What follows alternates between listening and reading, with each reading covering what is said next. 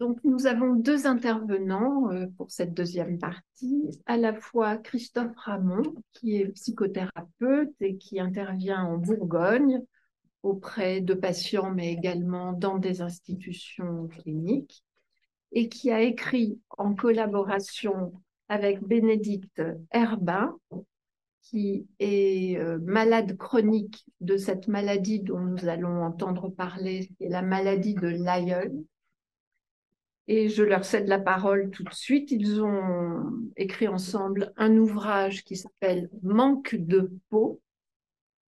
Et l'exposé euh, qu'ils vont nous faire aujourd'hui s'intitule Syndrome de l'aïeul et moi peau de Didier Anzieux. Bien, bonjour à tous. Euh, j'ai invité donc aujourd'hui Bénédicte Herbin qui sera notre témoin vivant euh, de ce qu'est le syndrome de l'aïeul. Alors, je connais Bénédicte depuis très longtemps, bien avant ma maladie. soyons clairs, elle n'est pas une de mes patientes. Et c'est la raison pour laquelle, en accord avec elle, on sera en mesure de dévoiler des, éléments de sa vie euh, sans, euh, sans, déroger à la déontologie.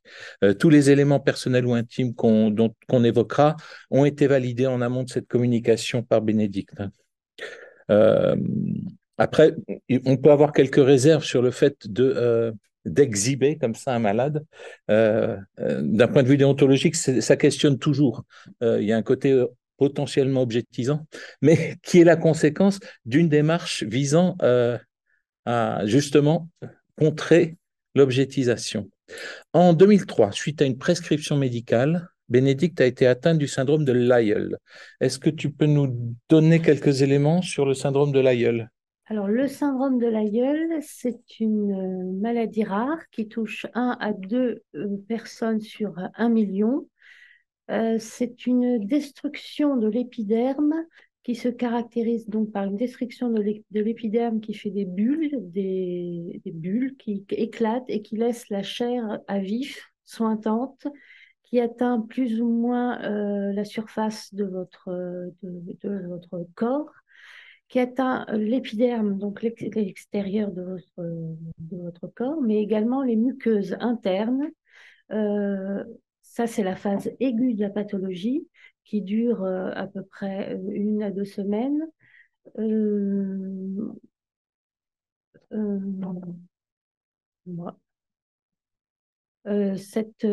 au cours de cette, phase aiguë, on est soigné comme des grands brûlés. Voilà, c'est ça qui est important. Une autre, une autre des dénominations de cette pathologie, c'est le syndrome de l'écorché vif. Ça parle un petit peu plus comme ça.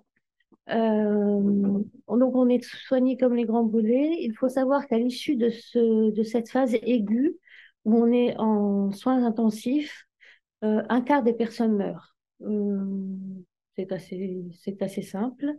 à l'issue de cette phase aiguë et quand on rentre dans la phase chronique, comme moi je suis dans la phase chronique que l'on conserve toute sa vie, un quart des personnes terminent en HP, parce qu'ils ne supportent pas le passage de la phase aiguë.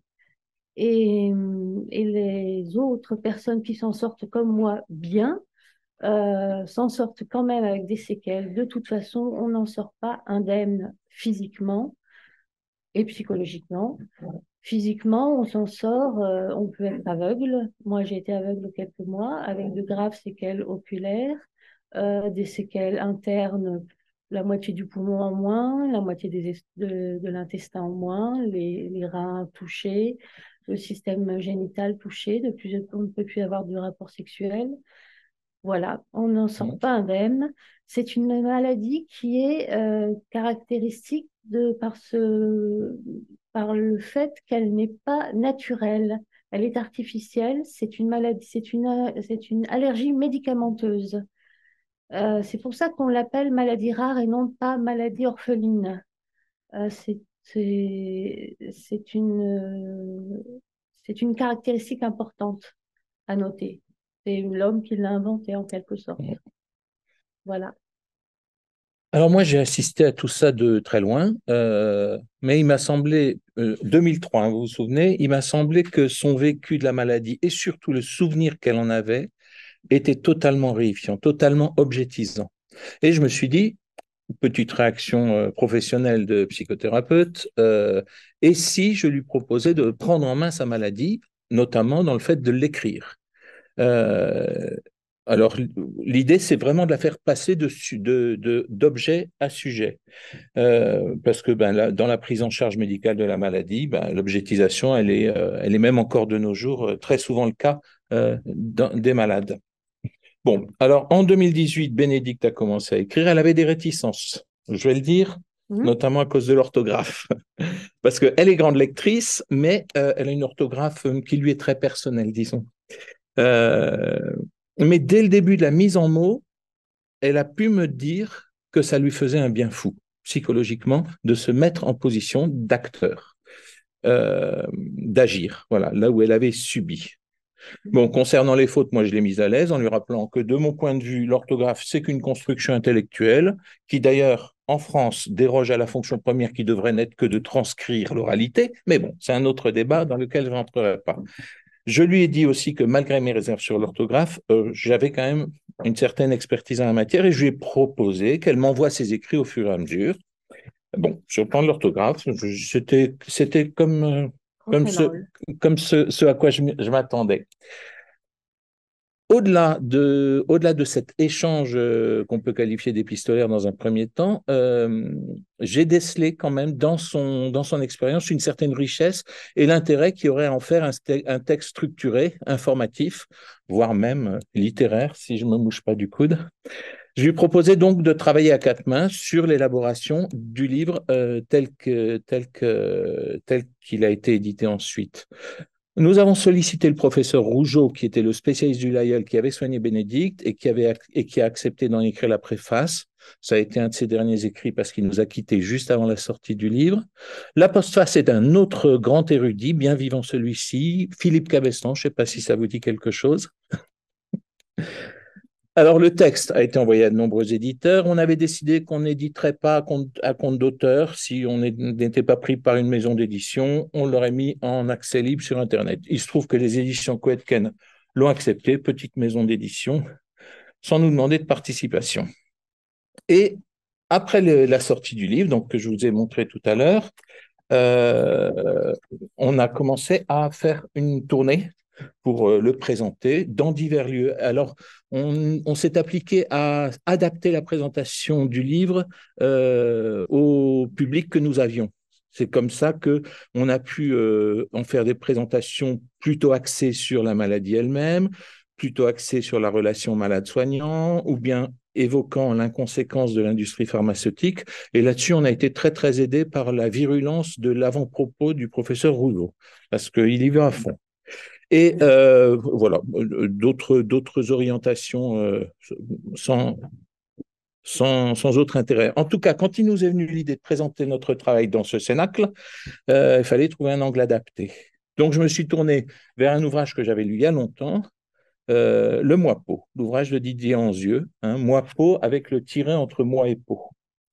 Euh, vous êtes, vous êtes peut-être nombreux à déjà l'avoir lu. Alors, Anzieux, lui, il, se revendique euh, de l'école psychanalytique. Hein, euh, il, se défend même de tout rapprochement avec l'école phénoménologique, mais c'est pas si flagrant que ça quand on, quand on relit son travail. Alors, qui est Didier Anzieux euh, Né le 8 juillet 23, 1923, mort le 25 novembre 1999, connu comme psychanalyste, enseignant-chercheur en psychologie et, bien sûr, auteur. Il a étudié ici, dans ces murs, où il a eu pour condisciples Jean Laplanche et Jean-Bertrand Pontalis, qui, ont, seront les auteurs du dictionnaire de la psychanalyse. Il obtient l'agrégation de philosophie en 48, mais ce qui l'intéresse, c'est la psychologie. Euh, il travaillera d'ailleurs à obtenir l'autonomie de la psychologie comme matière euh, à une époque où elle était qu'une sous-discipline de la philosophie. Euh, ce, qui ce qui est finalement, cette divergence est arrivée relativement récemment. Euh, il soutient une thèse d'État en 57 intitulée L'auto-analyse, son rôle dans la découverte de la psychanalyse par Freud, sa fonction en psychanalyse. Il pratiquera un stage, alors ça c'est intéressant, un stage de psychologie dans un service de dermatologie, dont on peut légitimement penser que ça a, été ça a influencé l'invention du concept de moi-peau. Alors il a eu d'autres apports majeurs, notamment un gros travail sur les groupes restreints et leur dynamique, travail qui a été poursuivi, ensuite par René Caes au sein du CEFRAP, euh, auquel j'ai eu l'honneur de participer à une, période de ma vie, et également un travail autour de la création, ce qui n'est pas pour déplaire à l'art thérapeute que je suis, avec un ouvrage qui s'appelle Le corps de l'œuvre. Mais revenons au moi pour, puisque euh, euh, il s'agit, il s'agit du, il s'agit de, de l'ouvrage sur lequel euh, que, je compte mettre en rapport avec l'expérience de Bénédicte. Je ne vais pas en faire un résumé exhaustif, mais euh, je vais vous redonner les, bases théoriques euh, et, voir en quoi donc les raisonnements de Didier les intuitions et le raisonnement de Didier Angieux résonnent avec l'expérience de Bénédicte telle que décrite dans son témoignage. Alors, euh, on l'a vu, Anzieux a côtoyé le monde de la dermatologie. Il se trouve cependant qu'il étaye sa réflexion sur le moi peau en partant d'expressions populaires qu'il parsème tout au long de l'ouvrage. Dans les expressions populaires, on les connaît, je l'ai dans la peau, je le caresse dans le sens du poil, tu me fais suer, une peau de vache ou de hareng, se faire crever la peau, entrer dans la peau du personnage, blabla, faire peau neuve, toucher la réalité du doigt, entrer en contact. Euh, et là, déjà, c'est intéressant parce que euh, son, intention dans le moi peau légitime, euh, à mon sens, euh, ses expressions, un peu comme, euh, un peu comme Binswanger nous invite à, à penser les, les expressions courantes comme étant des réalités vécues. Où vous vous souvenez, chez Binswanger, du tomber des nus. Hein, qu'il développe bien, où il explique qu'il s'agit d'une réelle, d'un réel vécu de chute. Et là, euh, yeux, pour moi, il fait à peu près la même chose par rapport à tout ça. Intéressant euh, pour quelqu'un qui, qui veut se distancier de la phénoménologie. Alors après une petite réflexion sur le mythe de Martias, je ne sais pas si vous connaissez le mythe de Martias. Euh, Martias euh, est un satyre qui joue de la flûte et puis il en joue tellement bien que Apollon euh, en est jaloux. Apollon avec sa lyre. On dit de lui qu'il joue, aussi bien qu'Apollon, donc Apollon convoque euh, les muses, je crois, pour, euh, euh, les départager. Les muses n'arrivent pas à les départager et Apollon a une ruse pas très élégante. Il dit Bon, alors voyons si vous savez, si vous savez faire en retournant l'instrument. Alors, une lyre, vous la retournez, vous pouvez toujours jouer. Une flûte, vous la retournez, vous êtes un petit peu embêté. Et donc, résultat, Apollon gagne. Et puis, comme il gagne, il a le droit d'infliger un, il a le droit d'infliger une punition à Martias et il le dépaisse. Voilà. Il lui ôte sa peau. Bon, après, la peau subira d'autres choses, elle sera pendue, euh, elle donnera naissance à un fleuve, etc., etc. Moi, je... Oui, tout à fait. Euh, euh, moi, je, vois cette référence à Martias un petit peu comme une fidélité à Freud et l'appétence de Freud pour les mythes. Et d'ailleurs, euh, cette fidélité à Freud, elle s'applique aussi euh, quand euh, Anzieux s'efforce de trouver des rares occurrences chez le père de la psychanalyse de notions de peau et d'enveloppe qui ne sont pas des notions très développées chez Freud. L'intérêt de son travail se révèle ensuite. Il propose de voir la peau comme étant le premier élément structurant du psychisme, puisque premier mode de rapport au monde. À la naissance, mais certainement avant, l'être humain cherche à construire son interprétation du monde la mère est le premier référent, et après l'accouchement, Anzieux postule que l'enfant se vit comme étant dans la même peau que sa mère, dans une peau commune. Euh, le nourrissage au sein entretient bien sûr cette perception. S'y ajoute d'autres enveloppes, il, détaillera pas mal d'enveloppes, on verra ça après euh, quand, on mettra en regard avec le témoignage de Bénédicte. Euh, une, des enveloppes principales pour l'enfant, c'est aussi euh, l'enveloppe sonore euh, dans laquelle la mère, une mère suffisamment bonne, enveloppe l'enfant. Hein. je ne parle pas de l'enveloppe sonore de la télé qui est allumée quand on, allait. Hein. C'était pas celle-là que j'évoquais. Alors, l'approche du moi se présente comme un paradigme décrivant la construction psychique et les mécanismes du moi, le mécanisme fondateur du moi. Didier Angieux propose huit fonctions du moi peau.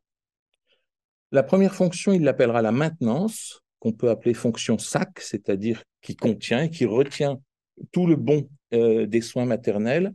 Et cette fonction SAC, cette fonction de, retenir, de contenir le bon euh, maternel, est pour Anzieux une, une base incontournable pour l'apparition de, la pensée. On n'est pas loin dans cette maintenance, dans la fonction SAC du holding de Winnicott. Hein. C'est un peu, pareil.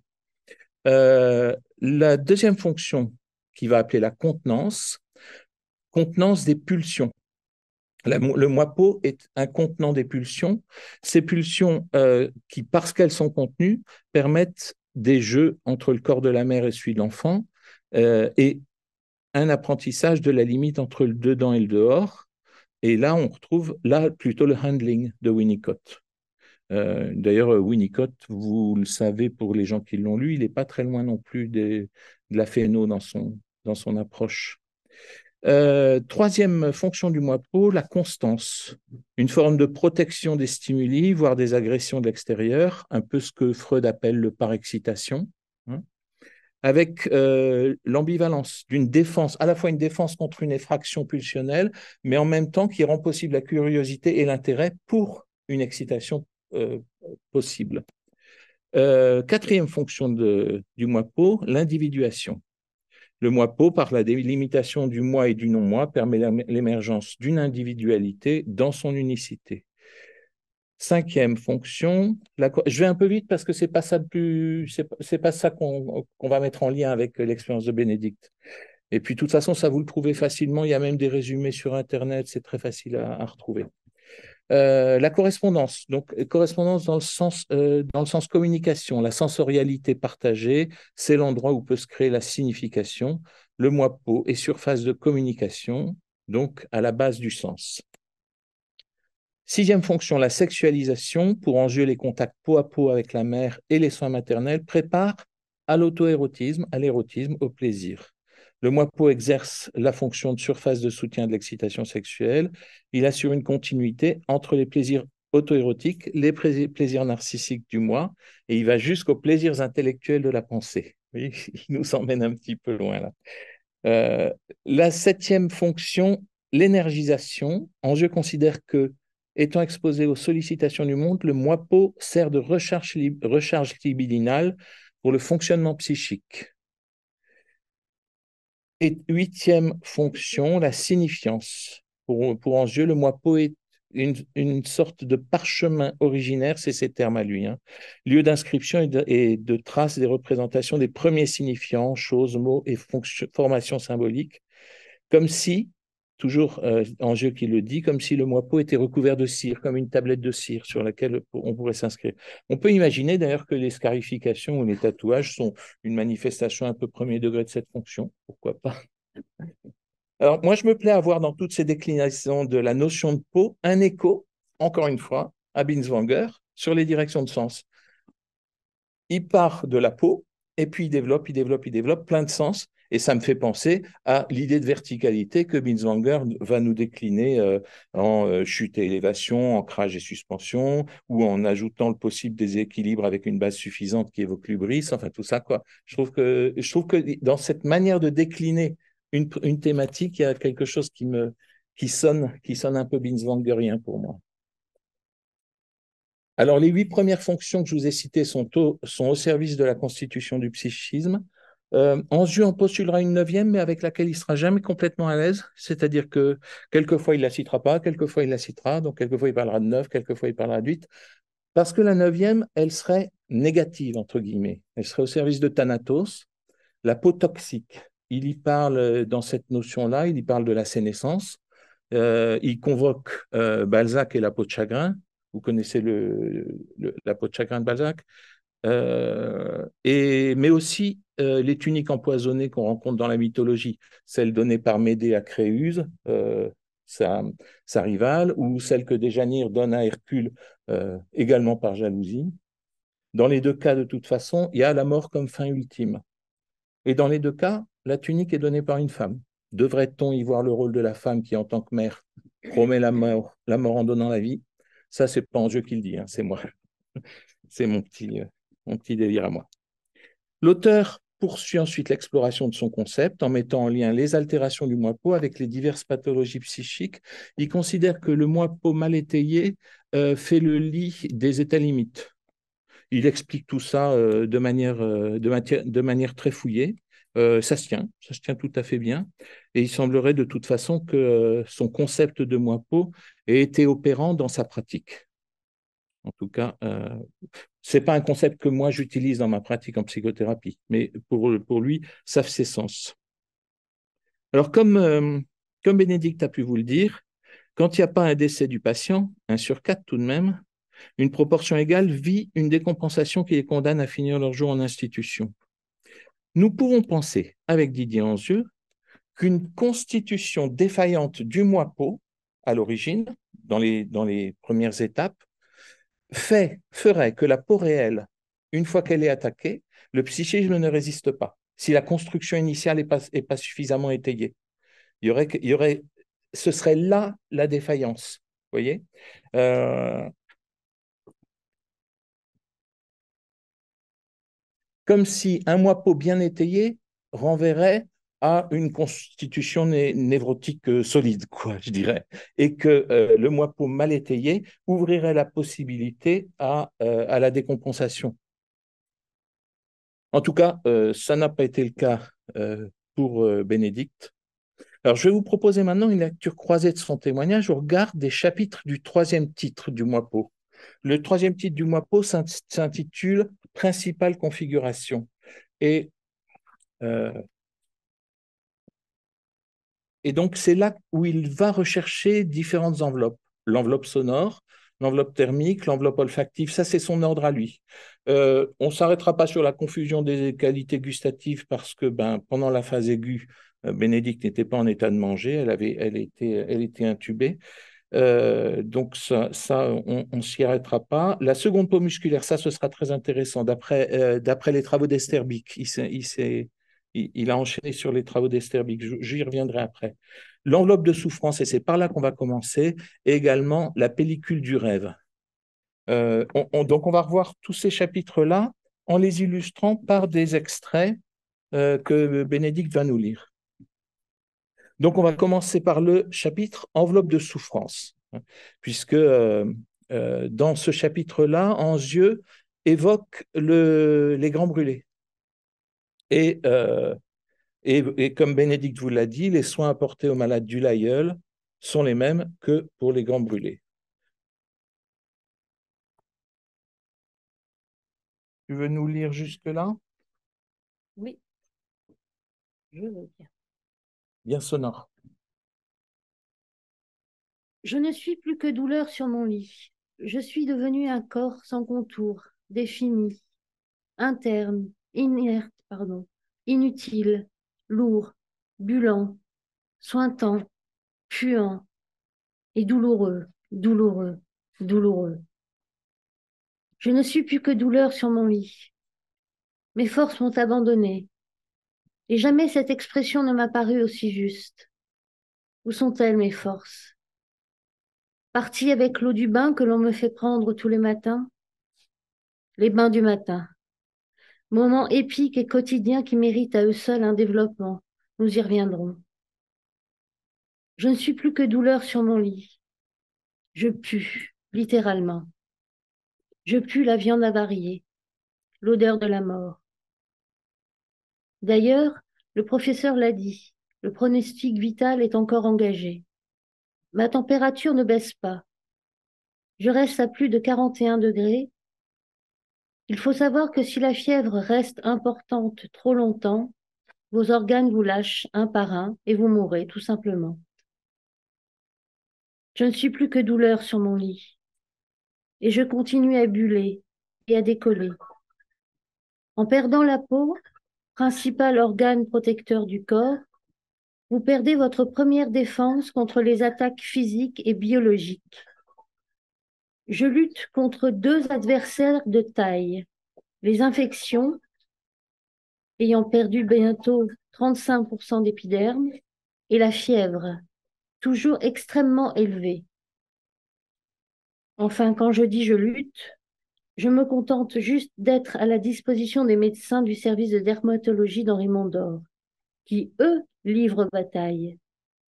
Je ne fais qu'être là, présente, gênante, plaintive du bout de ma, bouche ensanglantée, sentant mon corps se décomposer. Je ne suis plus que douleur sur mon lit. Toutes les trois heures, de jour comme de nuit, j'ai la visite d'un ou deux infirmiers pour mes soins. Parfois, ils s'y mettent à deux. Je suis déjà souffrance, souffrante alors le moindre geste que l'on peut me faire me est insupportable. Et pourtant, il faut bien me les faire, ces soins. Dans le chapitre sur l'enveloppe de souffrance, euh, où il, où il euh, fait référence à deux cas de grand brûlé, il indique que ces deux cas de grand brûlé euh, sont en souffrance de leur manque de peau, au premier sens du terme, et que une enveloppe sonore apaise cette souffrance. Il cite notamment une psychologue qui va rencontrer un malade euh, le malade, euh, au moment où elle arrive dans la chambre, le malade se plaint, veut des antalgiques, veut des antalgiques, veut des antalgiques. L'infirmière euh, part et puis elle a autre chose à faire. Quand elle revient après, la psychologue a discuté pendant une demi-heure avec le malade et le malade dit qu'il n'a plus besoin d'antalgiques. Sur le coup, hein. Peut-être après, il en a besoin aussi. Et donc, le réflexe de l'enveloppe sonore, Bénédicte l'aura aussi.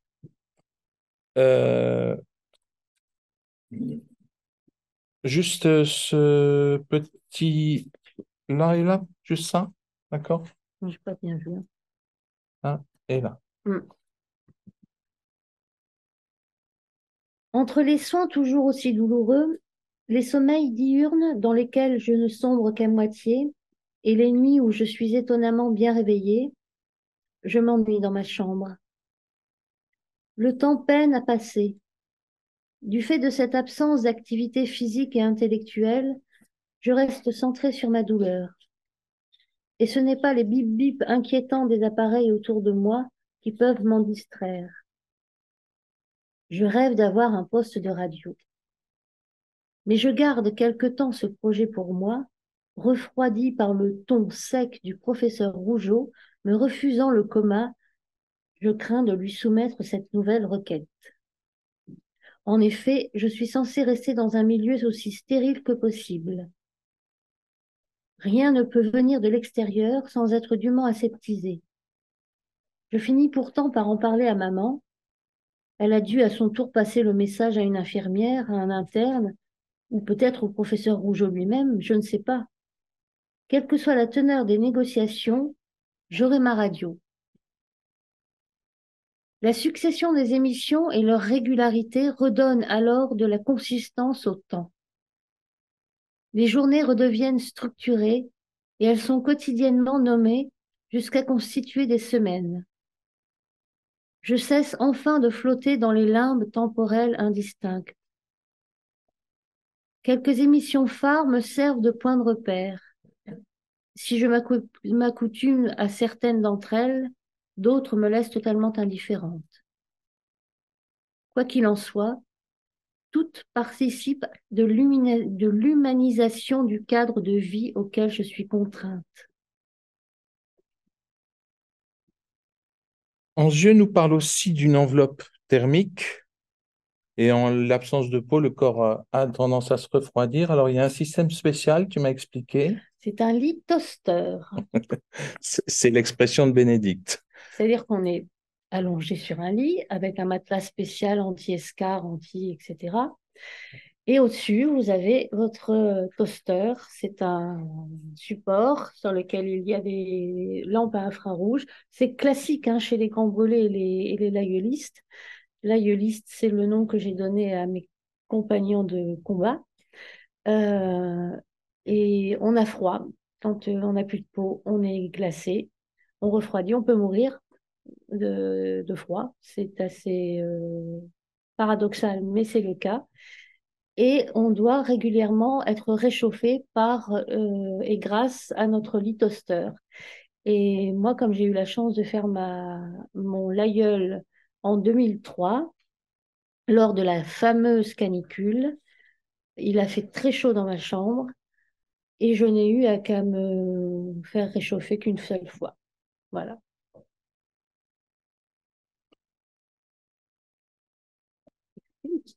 à la fois la, la, le manque, l'absence de peau euh, te refroidit, mais également la perception de la chaleur est complètement faussée, et notamment, notamment dans le bain. Bénédicte a dû avoir un bain désinfectant tous les jours, dans lesquels on enlevait tous les morceaux de peau qui pouvaient partir pour éviter, pour éviter une gangrène, je suppose. Et,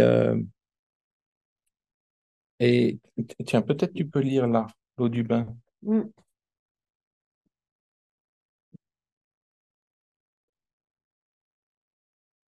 Arrivé au-dessus de la baignoire, la planche est redescendue, parce que je suis, on me prend de, mon lit sur une planche et on arrive au-dessus de la baignoire et on me descend dans la baignoire, sur la planche. La planche est redescendue afin de m'immerger. L'eau du bain, d'une couleur marronasse, est, peu engageante. Que contient-elle? Permanganate de potassium, de l'iode, un mélange magique? Je crois, bien qu'à ce moment-là, ça m'est complètement égal. J'apprends qu'elle est à une température de 37,2, mais sur mes chairs à vif, elle semble être bouillante et me brûle comme de l'acide. L'eau se mettrait à fumer au contact de mon corps que je n'en serais pas plus étonnée. Et c'est alors que je me dis, ne t'inquiète pas, tu souffres tellement que tu vas perdre connaissance, enfin. Eh bien non. Non seulement je ne perds pas connaissance, mais mes yeux se remplissent de larmes. J'ai envie de hurler.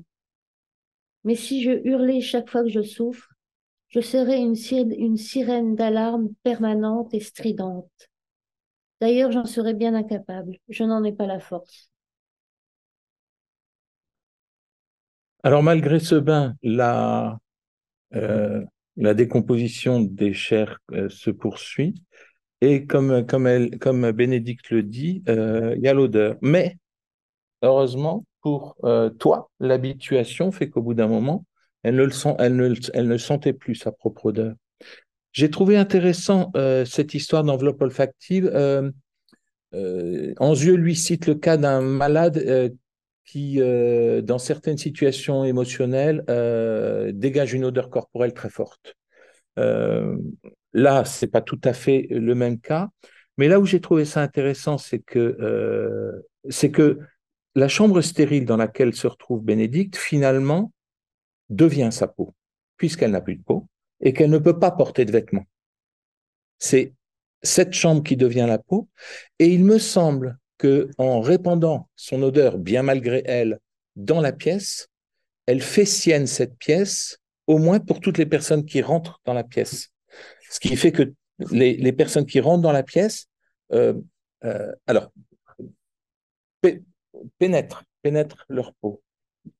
Alors les intrusions les intrusions, euh, euh, Bénédicte les assumait complètement quand il s'agissait de soins. Hein. Elle a été une patiente euh, extrêmement docile, mais quand il s'agissait de visiteurs ou quand il s'agissait des visites des internes entourant le professeur, c'était quand même assez difficile à vivre. Je peine.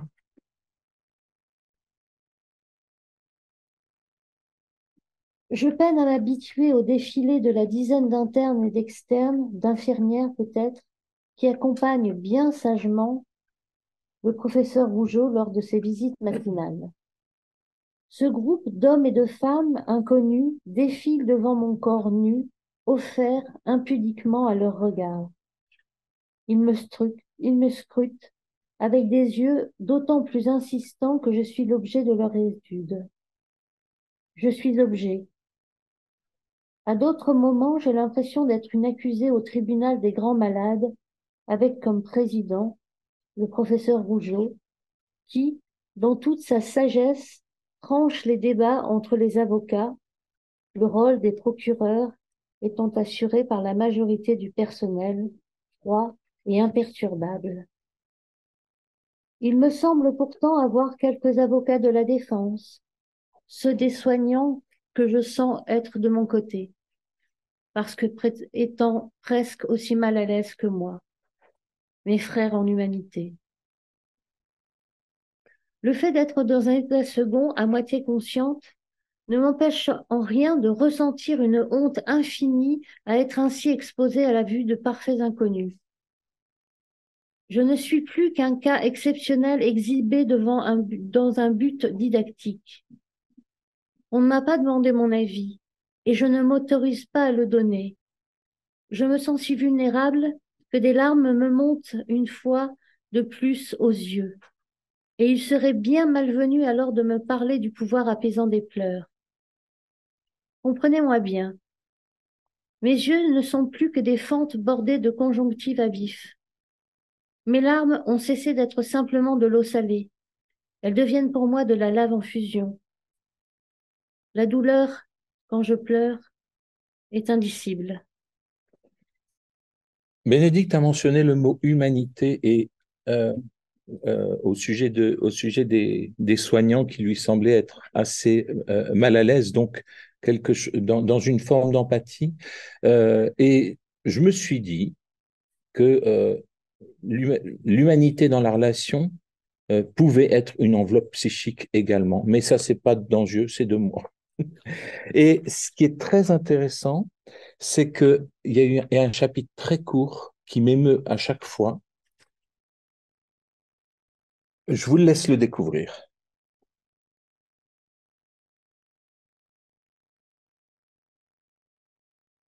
Quand est-ce? Un matin, un soir?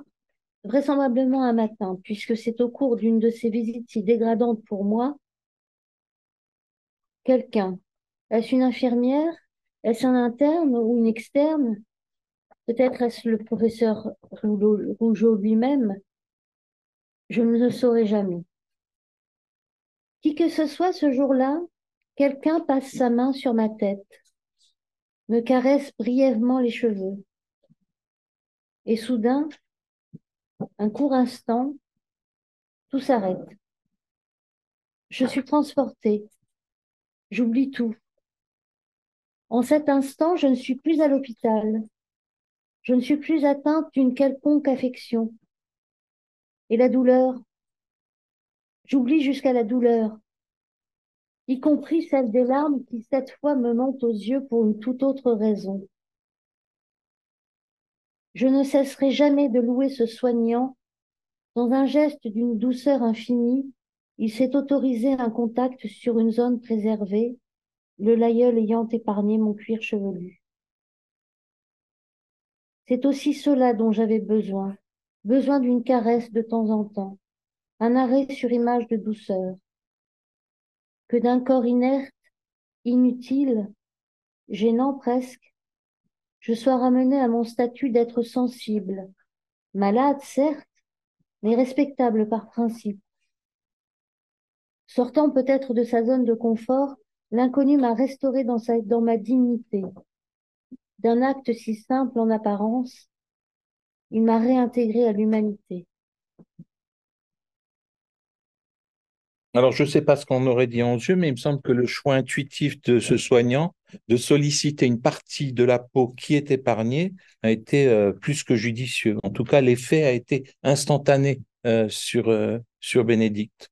Il y avait une seule chose, tu me dis, qui, qui, me, qui, qui te faisait le même effet. Je crois que c'était une chanson que tu entendais à la radio qui était à la mode à ce moment-là. Il y avait trois et chansons. Qui, et qui te transportait aussi par enveloppement, enveloppement sonore. Complètement. Mmh.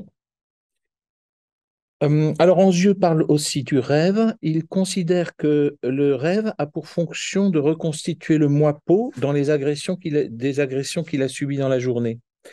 Et il cite, ça c'est très intéressant, il cite Sami Ali qui relate qu'une patiente atteinte d'urticaire ne rêvait pas en période de crise cutanée et rêvait quand la peau était saine comme si ce qui se passait d'un côté ne se passait pas de l'autre. Alors pendant la rédaction du livre, j'avais demandé, j'avais pas lu ça dans, dans jeu où je m'en souvenais pas, et pendant la rédaction du livre, j'avais demandé à Bénédicte quels étaient ses rêves pendant la phase aiguë. Aucun. Alors peut-être qu'elle en a eu et qu'elle s'en souvenait pas. Hein. Ça, c'est toujours une grande, une grande question. Mais euh, tu n'as eu aucun souvenir de rêve pendant la, pendant la phase de la phase aiguë. Ah ben c'est bien, je vais être dans les temps. Alors, le temps. Qu'est-ce qui fait que Bénédicte n'a pas décompensé? Alors, on peut penser qu'elle avait un mois peau solidement étayé. C'est peut-être le cas. Euh, je n'ai pas, analysé, pas analysé euh, plus que ça, mais je ne peux pas m'ôter de l'esprit une autre composante qu'évoque Didier Anzieux euh, quand il parle de l'enveloppe musculaire. À la suite des travaux d'Esterbic, il constate qu'une défaillance dans la construction du mois-peau, ce concept qu'il utilise, peut être compensée par des enfants par ce qu'il nomme une seconde peau musculaire, un surinvestissement du muscle qui constituerait, constituerait une, peau, une autre peau ça n'est pas une, réelle peau comme euh, au sens euh, physiologique du terme, mais qui ferait office de peau. Euh, on n'est pas loin des travaux de Reich, vous savez sur la sur la cuirasse musculaire du caractère, la, cuirasse caractérielle. Je ne sais pas si ça vous dit quelque chose. Wilhelm Reich. Et il se trouve que Bénédicte, avant la maladie, était bigorexique. Alors, je ne sais pas si vous savez ce que c'est bigorexique. C'est un néologisme relativement récent qui parle de l'addiction au sport. Elle était extrêmement sportive. Je pense que ça a dû l'aider aussi à traverser parce qu'elle avait cette structure-là comme une seconde peau qui a pu éventuellement prendre le relais. J'en sais rien, c'est une hypothèse. Ça n'est qu'une hypothèse. Euh, et bon, on arrive à la fin de l'exposé. Je suis allé vite. Hein. Non, non. non. Euh, donc, comme on a pu le dire, et on va finir là-dessus, c'est à la suite de la prise d'un médicament que Bénédicte a été atteinte du syndrome de l'aïeul. Alors, pour l'ironie, peux-tu nous dire quel était ton métier à l'époque? J'étais déléguée médicale, c'est-à-dire j'étais représentante en médicaments auprès des médecins. Punie par là où elle a péché. voilà. Merci.